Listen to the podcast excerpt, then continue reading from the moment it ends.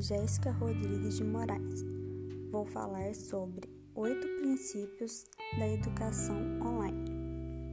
Com o início da pandemia, houve a necessidade do afastamento das salas de aula, e com isso veio a necessidade de pensar em novas maneiras de dar continuidade nos, nos estudos. A escola teve que desenvolver uma maneira dos conteúdos chegarem aos alunos, adaptando seus instrumentos e o quadro de funcionário. Apenas mudou o lugar de aplicação dos conteúdos, através da adaptação feita pelos professores, que propunham as aulas conforme seus conhecimentos de ensino remoto e recursos disponíveis. O ensino remoto colaborou para minimizar os danos causados pelo fechamento das escolas. Houve necessidade de pensar em alguns métodos de ensino, surgindo a possibilidade do método de ensino híbrido, que procura adaptar os conteúdos ou a maneira diferenciada, seguindo a orientação da Base Nacional Comum Curricular, que é a nossa BNCC, e o planejamento de cada escola. Agora eu vou falar sobre cada princípio e explicar sobre cada um deles. O primeiro princípio é do conhecimento como obra aberta, em vez de mensagem fechada. Ou seja, o conhecimento está sempre em transformação podendo ser reinventado.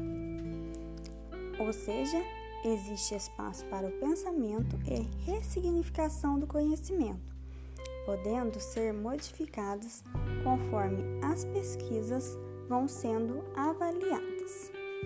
O segundo princípio: curadoria dos conteúdos mais simples e roteiros de estudo próprios para EAD.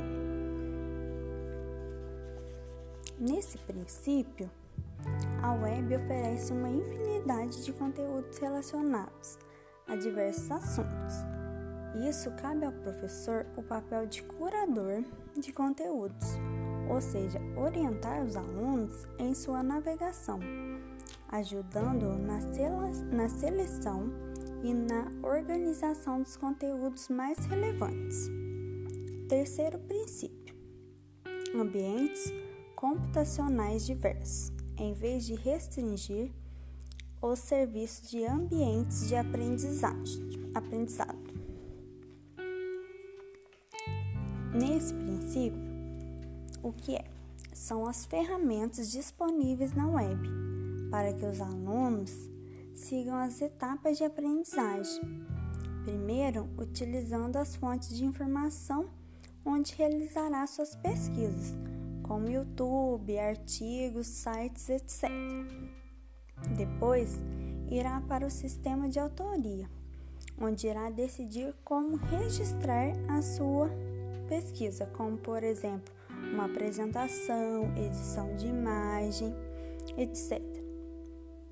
Depois disso, ele irá decidir em qual mídia social será utilizada para finalizar e compartilhar seu conhecimento, como por exemplo um WhatsApp, o Zoom, o Meet, entre outros.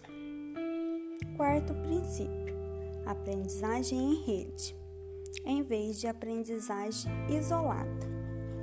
Nesse princípio, o conhecimento é produzido de forma colaborativa. Todos os saberes são valorizados e compartilhados tanto por professores quanto por alunos. Os computadores em redes, os celulares, são utilizados como máquina de interação, conectando as pessoas. Quinto princípio: conversação entre todos em interatividade, em vez de apresentação de conteúdos. Neste princípio, existe um espaço para trocas de informações por parte de todos, sendo o papel do professor promover e mediar os debates, podendo acontecer através de encontros virtuais e grupos como fóruns ou chats. E o aluno participa não só dando sua opinião, mas também sendo parte da construção do conhecimento, contribuindo efetivamente. Sexto princípio: atividades autorais, inspiradas na prática da cybercultura, em vez do estudo dirigido. Nesse princípio, o aluno aprende fazendo. Ele deve ser estimulado a produzir o seu conhecimento usando recursos disponíveis para transformar a prática em aprendizagem. Sétimo princípio: mediação docente online para colaboração em vez de tutoria reativa. Neste princípio, o professor tem o papel de dinamizador do grupo, devendo promover a colaboração entre os participantes, agindo como mediador para que as ideias sejam complementadas, para assim chegar a uma conclusão do assunto debatido. Oitavo e último princípio, a avaliação formativa colaborativa baseada em competências, em vez de apenas exames presenciais. Nesse princípio, ao avaliar o aluno, o professor deve considerar que, assim como a aprendizagem foi realizada de maneira coletiva, a avaliação não poderá ser diferente. Ou seja, o aluno não deve ser avaliado apenas pelo professor, mas por ele e os demais participantes.